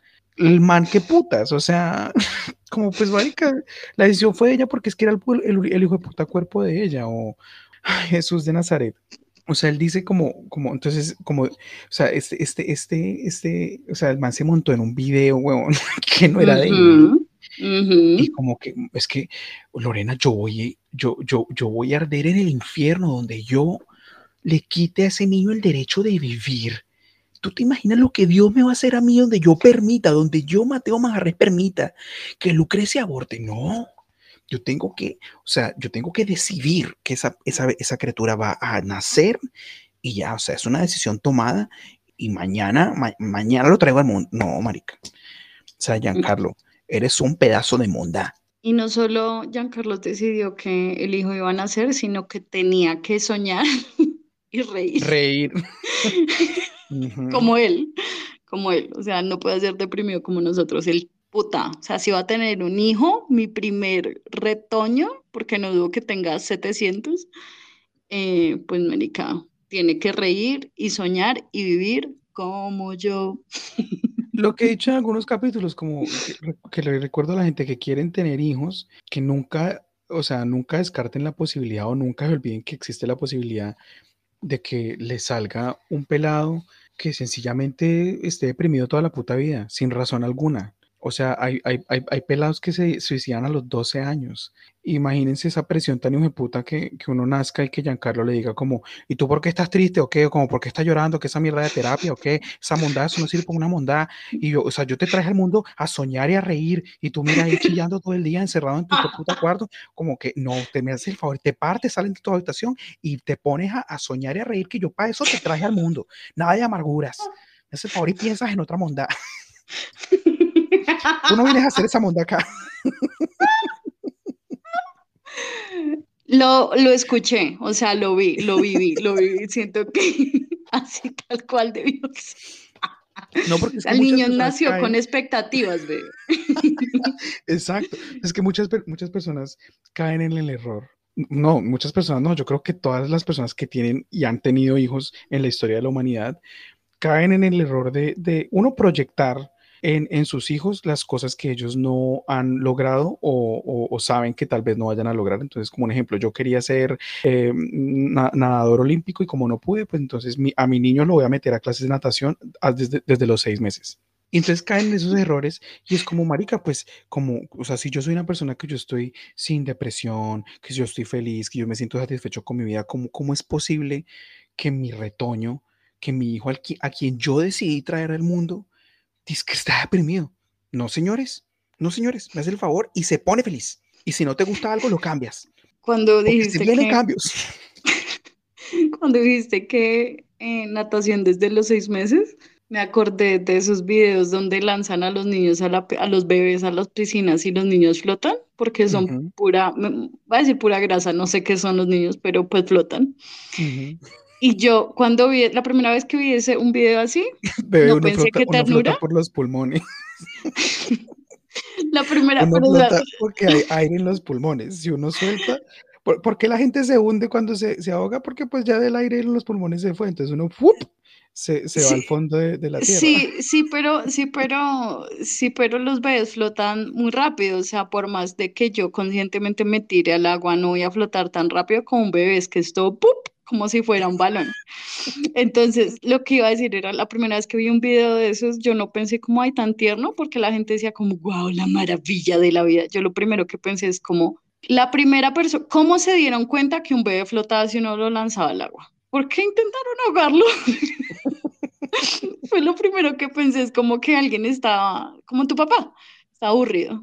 Y dijo, marica, y si lanzó el bebé a la piscina. Y pin, lo lanzó. Y ¡pup! El bebé flotó. y el go, no, en realidad no, así no fue. Eh, y ya, y ahora se volvió un deporte, porque pues todo el mundo es como mi bebé, no sé qué, tiene reflejo. Aparte que aparte es como que no, sea, no, no tragan agua, o es algo así, no sé, como que igual como en la panza también están conectados al agua. Yo no sé cómo funciona, porque yo no estoy hablando de recién nacidos? Sí, esos bebés, sí, los recién ah, nacidos que lanzan al agua. pensé que estabas hablando de, de, de, esos videos de que lanzan niños como de un año o algo así para, para enseñarles. Sí, no, sí, sí, sí, eso. Sí, sí, sí, es, es eso. Eh, pues porque la cosa es que, o sea, un, un, niño, si un niño de un año se cae a la piscina, se va, se va a ahogar, fin. O sea, entonces hay, hay, hay, hoy en día hay unas, unas, como una, no, porque no es ni siquiera enseñarles a nadar, sino que eh, les dan ciertas clases a los niños para enseñarles a que se giren eh, y se pongan boca arriba y se mantengan como moviéndose hasta que alguien note que ellos están en la piscina y pues vengan a sacarlos y, los salven. O sea, es como, como para despertarles, no sé, como el instinto de supervivencia o algo así, porque por lo, o sea, lo normal es que si un niño se cae a la piscina, lo de los recién nacidos creo que tiene más sentido pues por lo de, porque pues acabaron de salir del agua. Pero, pero ya un niño de un año, dos años, pues por algo, cada año tantos niños alrededor del mundo se mueren en piscinas y, piscinas pequeñas, a veces ni siquiera es la piscina honda, es las piscinas pequeñas y es porque se caen y, no, no, saben, o sea, sí, pues eh, tragan agua hasta que se mueren, mientras que si un niño aprende a que tiene que girarse, que todo lo que tiene que hacer es girarse y mantenerse, mantenerse pues a flote y, boca arriba, pues eh, tiene muchas más probabilidades de vivir. Sí, pues de pronto recién nació, ¿no? Porque primero tiene la cabeza hecha como de foamy. Ni siquiera, exacto, ni siquiera puede, ni siquiera puede sostener su propia cabeza. Sí, no, pues ahí sí fallecido, pero sí, un poquito más grandes, pero no, no sabía para, o sea, sí sabía que era como algo de natación, pero solo veo, o sea, pues uno que ve en el video que ¡pup! lo sueltan y el bebé no traga agua, porque muestran por debajo del agua y el bebé está todo, hello, sí, como que está súper cómodo. Entonces creo que igual sí tiene que ver con que hace relativamente poco salió de un estado húmedo. Sí. Pero bueno, ya, e, eso era lo que quería decir. Eh, continúa, continúa. Bueno, dice, si te pido otra oportunidad, te imagino diciéndome no, pero si me marcho con otra al altar, por siempre vas a extrañarme, mi amor. Vean esta manipulación tan hijo de puta de este malparido. Él, él, él está, o sea, él no solamente es, es, es, así como muy chapado a la antigua y dice como, ah, puta, embaracé a otra vieja, pues me toca casarme con ella porque es que Dios dice que, que hay que casarse, fin. Pero él, él está, él igual quiere estar con la otra y le está manipulando y le dice como, como, mira, yo pues me voy a quedar con la otra porque yo sé que si te pido que te quedes conmigo, tú me vas a decir que no. Pero mira, te advierto, te advierto, Lorena, que, o sea, si tú decides echarme a mí a la basura por este error que cometí, y si tú decides no perdonarme, estás en tu derecho, porque la cagué, sí, y lo reconozco. Pero si yo me marcho con otra al altar, tú me vas a extrañar por siempre, Lorena. Te lo garantizo que tú jamás vas a dejar de extrañarme. O sea, espero que ninguna de las dos haya, bueno, ya sabemos que la que tuvo el hijo no se quedó con él, pero espero que la otra tampoco lo haya aceptado. Hasta ahí no me sé el chisme, lo averiguaré después de, este, de esta grabación. Pero lo que sí sé es que la constante en todas las canciones que hemos analizado es el ego y la, la confianza, ¿cómo se llama esto? Lo convencidos. La convencialización. La convencialización de los manes, América. Decirle como, o sea, me vas a extrañar, por siempre vas a extrañarme, mi amor, es como, Nunca vas a encontrar un hombre tan precioso, tan maravilloso, tan increíble, tan talentoso, tan adinerado, tan infiel como yo, o sea, jamás en la vida lo vas a encontrar. Y me vas a extrañar, baby, me vas a extrañar, te va a hacer falta este pechito eh, lleno de cadenas de oro, te va a hacer falta. A mí mi ex me decía, o sea, cuando estábamos muy mal, que fue muchas veces, eh, y estábamos así, o sea, en, muchas ocasiones, o sea, nosotros terminamos eh, tres veces, o sea, terminar, terminar, pero en muchas ocasiones estábamos así como muy mal y que yo de verdad me sentía como marica, ¿qué, ¿qué, estoy haciendo en esta relación? O sea, sí, yo amo a este man, yo de verdad quiero estar con él, pero pues yo no siento que, esté recibiendo nada a cambio de todo lo que yo estoy dando, le, estoy dando a él y estoy dando por él. Y a veces yo era como, marica, estoy cansado, no sé qué, ta, ta, ta. Y él me decía, pues Mateo, mira, eh, pues estás en tu libertad, o sea, pues es tu decisión, tú verás. Yo a ti no te voy a rogar, tú verás si me quieres terminar, ok, pues terminamos, pero dudo que tú encuentres a alguien que te aguante porque tú estás loco. Así me decía. dudo mucho que te encuentres a alguien que te aguante, a alguien que te ame como yo te ame y alguien que te dé la estabilidad que yo te puedo dar. O sea, esto es lo que le está diciendo eh, Giancarlo a la más afectada en esta situación. Mal parido, diez mil veces mal parido. Convencido, sí, Y no sé de cuál estabilidad habla tu ex gigante. Sí, no sé cuál estabilidad habla. De no, pues él hablaba, me imagino, como de, no sé si eh, como de estabilidad económica, algo así. O sea, era algo como, algo así. Patético, eh. Patético, eh. Patético y manipulación emocional, pero, o sea, desde sus inicios, desde que nació el hombre, dijo, voy a manipular. Sí. Marica, sí, o sea, de verdad, patético eh, continúe porque viene el coro. Este sí es el, anterior al precoro. Este sí es el coro coro. Ah, sí, ok. Ah, perdón. Sí. Perdón. Es que yo la verdad, o sea, esta canción yo en algún momento escuché, o sea, como que la, la, yo he decidido darle vida a esa vida, como que yo lo he escuchado muchas veces en la vida, pero yo nunca había escuchado la canción completa. Y la escuché por primera vez hace como dos semanas, pero no, o sea, no, no, no, no logré identificar el, coro y el precoro. Ok, listo. Entonces, espérate. Cuando me vaya a casar, el padre dirá, el novio ya puede a su novia besar. Y tú me vas a extrañar, me vas a llorar, porque otra ocupará tu lugar. De nuevo, manipulación 223%. Y aparte, no solo le está diciendo me vas a extrañar, sino también le está diciendo, yo me estoy casando con otra porque usted no me quiso aceptar con un hijo de otra. Ah, no quiere que tenga un hijo con Patricia. Ah, bueno, bueno, pues me voy con ella. Oye, no, pero pues aborta y seguimos juntos. No, no. El bebé nace para soñar y reír y nace porque nace. Y aparte de todo, usted me tiene que aceptar con ese chino. No, pero como así es que no es mío? No me importa, me acepta. o si no, me voy y me caso con otra. Giancarlo, ¿y tú ya, o sea, tú ya hablaste con ella? O sea, ¿ella de verdad quiere tenerlo? No, a mí no me interesa lo que ella quiera. Yo, lo, o sea, eh, yo decidí que el niño va a nacer. Pero Giancarlo, no, no, no, mira, te callas. ¿Tú cómo te atreves? Tú eres, mira, tú eres una igualada, una atrevida. ¿Cómo te atreves a meterte en mi vida? Si yo la cagué y te estoy pidiendo perdón. Pero, o sea, es que tú acaso no entiendes, Lorena, que lo que a mí me va a pasar, lo que yo me voy al infierno, Lorena, donde yo permita que ese niño no nazca. ¿Y tú me vas a votar a mí por eso? Ok, hazlo, pero me vas a extrañar toda tu fucking vida y me vas a llorar porque otra va a estar en tu lugar. Y le voy a dar a ella todo lo que a ti no te voy a dar si tú no me aceptas. Ah, no. Le está diciendo que es reemplazable, aparte de todo, le está diciendo como igual, si tú no te casas conmigo, se casa conmigo mañana Juana, y si no, Eduarda, y si no, Consuela, o sea. Pero como yo, como yo no hay nadie. Giancarlo Centeno, solo hay uno y muy próximamente habrán dos. Y miren, amiguitos, dice Carlos Andrés Centeno, sangre de mi sangre. Me metí el micrófono a la boca. No, amiguitos, no. Sí, ese pedazo. Y él lo canta con una pasión.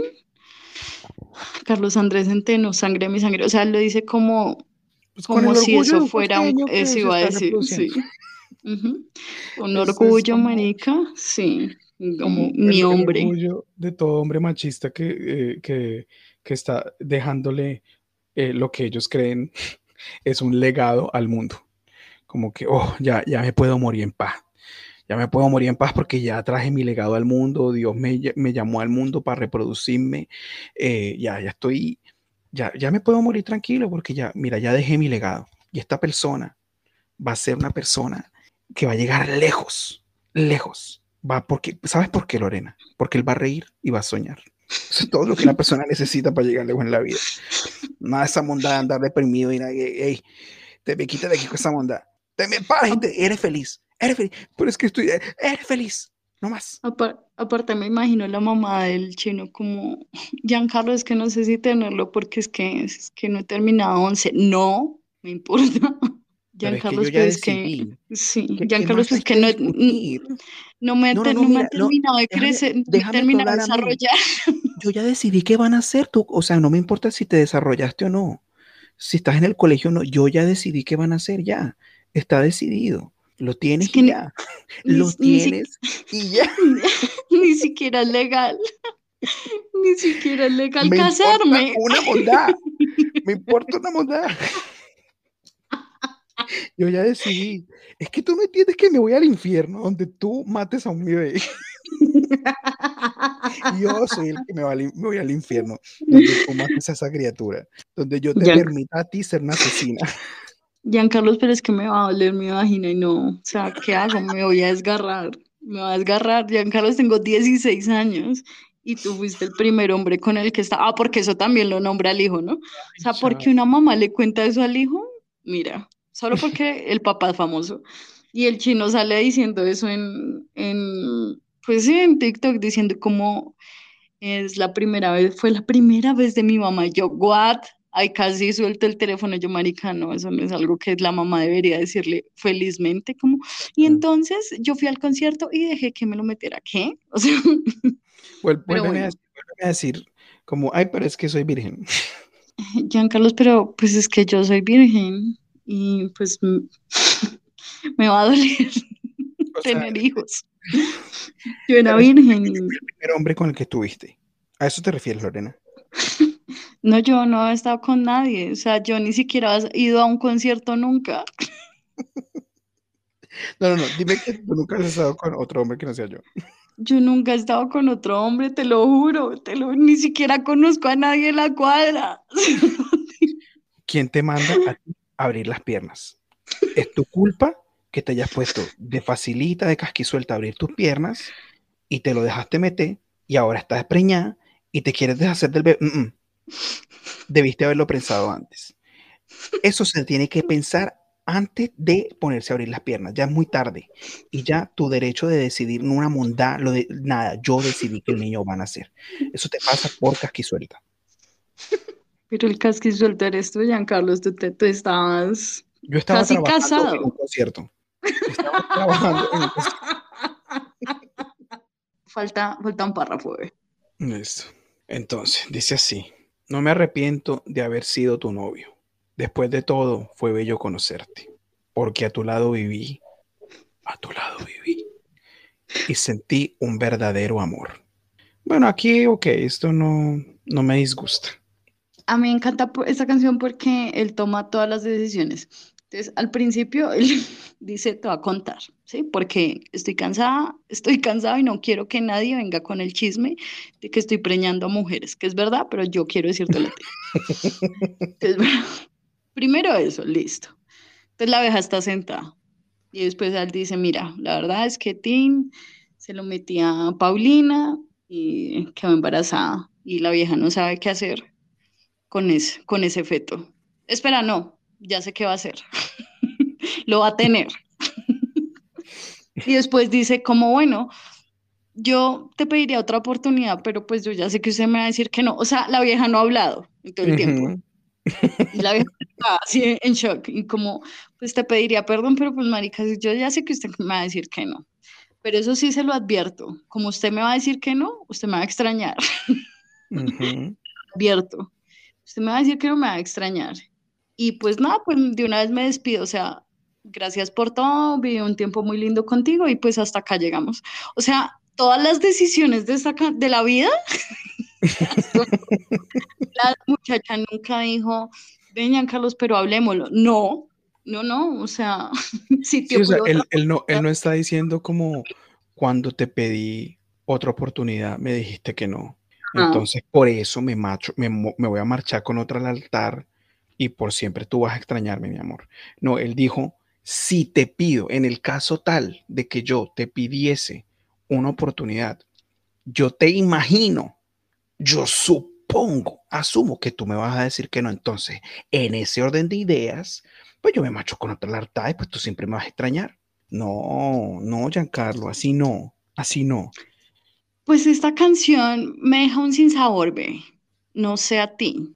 A mí esta canción me deja un sinsabor porque musicalmente, auditivamente, sonoramente, yo amo a Giancarlo Centeno. No, él O canta sea, precioso. y yo quisiera contratar, espero que él esté vivo para cuando sea que yo me vaya a casar dentro de 76 años. Espero que yo esté viva cuando yo me vaya a casar. Porque quiero contratarlo, que no se le haya ido la voz. Eh, me pare- de verdad, él me encanta. Y la canción me encanta. O sea, cuando tú me dijiste el nombre, yo, marica, ¿cuál es? Pues yo las canciones, o sea, yo los nombres no me los sé.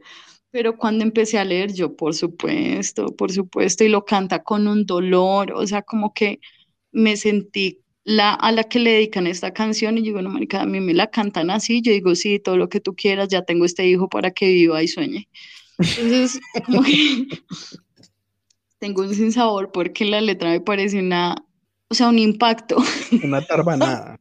Una tarbanada, es una tarbanada, o sea, es una ofensa al, al género femenino desde todos sus ángulos, desde que, desde género como, desde el punto de vista de mujer, desde el punto de vista de mamá, desde el punto de vista de esposa, desde todos los puntos de vista, la, la vieja acá no tiene opinión, o sea, él acá toma ujú. todas las decisiones, pero no dejó de amar a Giancarlo y al binomio de oro. No, o sea, yo, yo, no, yo no soy fan de- del, del binomio de oro. O sea, no, no puedo. Es que yo no sé qué define un fan.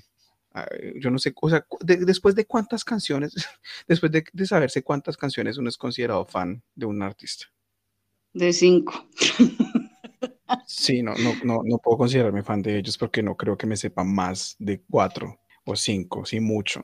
Eh, esto, pero esto no, no, no, no va a impedir que yo lo siga a él escuchando y probablemente vaya a empezar a escuchar esta canción y no dudo que si algún día la, la, la, la canto, eh, la cante con sentimiento, creyéndome Giancarlo, siento que esta canción es un homenaje a todo lo negativo de los manes, o sea, a, a- a- a los manes machistas, a los manes pro vida, que, o sea, es que siento que ser pro vida va mucho más allá de querer respetar o no la vida o de creer en Dios o no, o sea, siento que la, la- la- la gente, y especialmente los manes pro vida, no mentira, no sé qué es peor, si un man pro vida o una vieja pro vida, weón, porque es que a veces yo digo las viejas putas, que es tu mismo género, weón, te puede pasar a Ti y estás tratando de decidir sobre otra, sobre el cuerpo de otra persona que tiene lo mismo que tú y que, y que igual que tú puede que, puedes caer para que putas. No, siento que las mujeres pro vida son peores. Esas son las más canallas.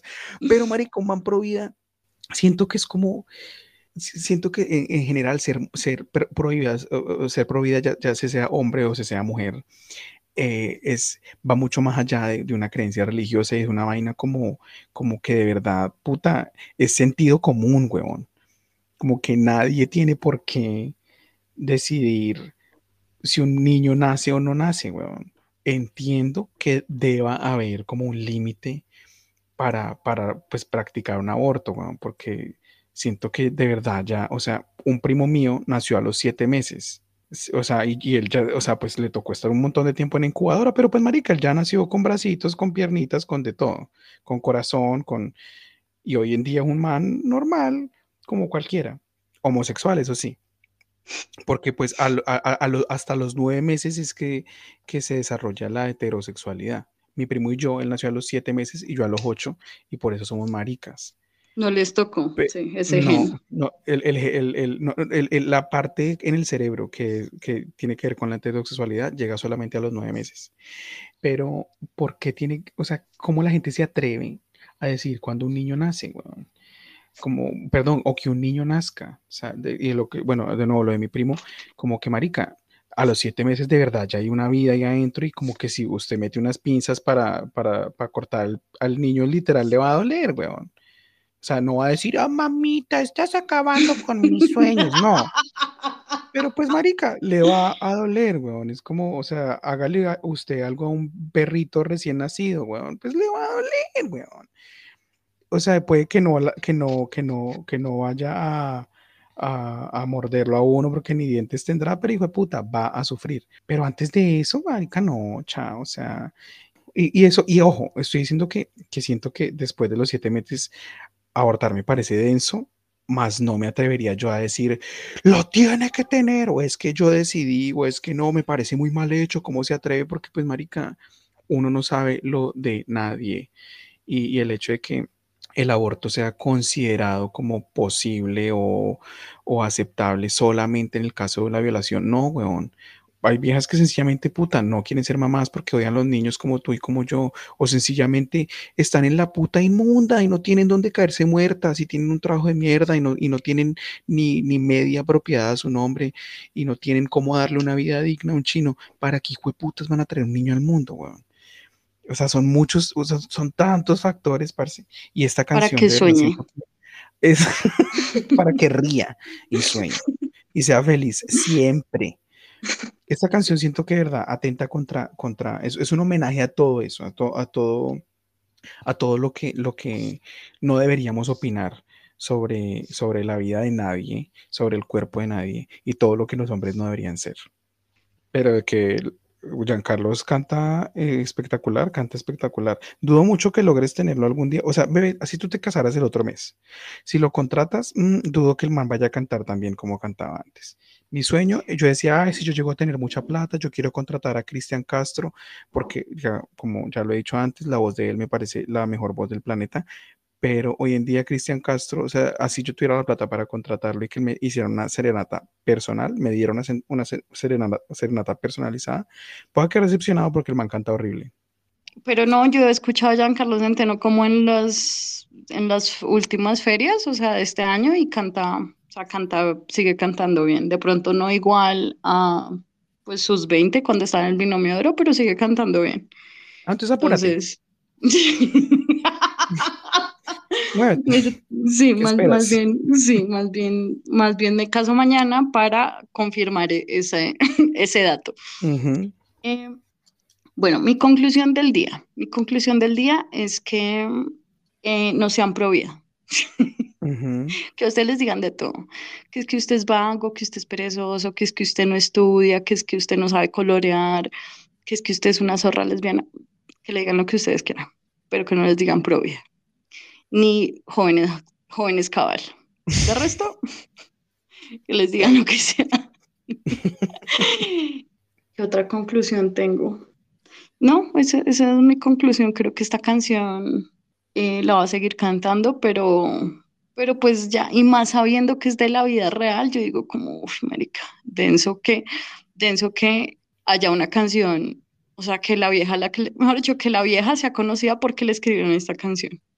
Qué paila. Sí, qué O sea, pena. ¿cómo ah, tú eres Patricia? ¿Tú eres. Patricia? Ah, la que le pusieron los, ah, la que pusieron los cachos y más encima tú. Ah, ay, a la que dejaron por otra. Ah, hola Y Patricia. ¿cómo sigues con él, wow, wow. Sí. No, pero él es un hombre pre- precioso, que te quieres harto, Patricia. Ah, Sí, Te amas mucho a ti misma.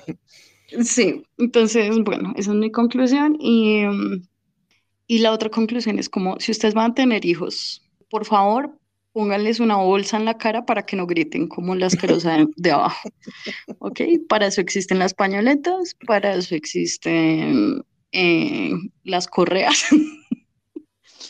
Eh, hay muchos métodos, gente. O mm, el método de mi mamá era mirarme.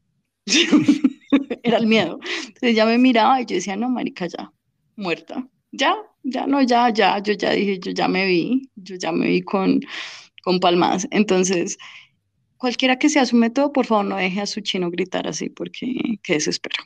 Y ya, esa es, esa es mi... ¿Cuál es tu conclusión del día? Mm, yo quiero decir que quiero exhortar, quiero llamar a la gente, quiero invitarlos a que uno, no se reproduzcan porque uno, Cristo viene, porque el mundo se está cayendo a pedacitos, porque a los niños que nazcan hoy en día o los que nacieron hace 10 años no les espera nada bueno cuando tengan 30, 40. Pero pues si quieren tener hijos, ok, lo que sea, pero pónganles límites, traigan gente de bien al hijo de puta mundo, gente con sentido común, gente que salude, que se despida, que diga por favor, que diga gracias, que respete y que sepa que en una hijo de puta biblioteca no se va a hacer pataleta si usted no tiene el carácter suficiente o la autoridad suficiente para educar bien a un niño, no lo traiga al hijo de puta planeta. Así de sencillo. Y si usted está en el dilema de Giancarlo o en el dilema de Lucrecia, es decir, la embarazada, haga lo que hizo Lucrecia. No se quede con un man simplemente porque el man la preñó. Y si usted es como Giancarlo, uno no se atreva a opinar sobre qué debería hacer Lucrecia con el bebé pero es que yo lo quiero tener, pero es que, pero es que mi anhelo ser, ser padre. Pues sí, gonorrea, pero es que yo no quiero ser madre. Ah, pero lo tienes y me lo regalas. No, no, no, es que yo no quiero estar embarazada. O sea, no quiero cargar una vida a término y tener que pasar por un parto, así sea cesárea. No quiero. Pero es que, ¿qué te cuesta esperar nueve meses y regalármelo? Que no quiero, Giancarlo.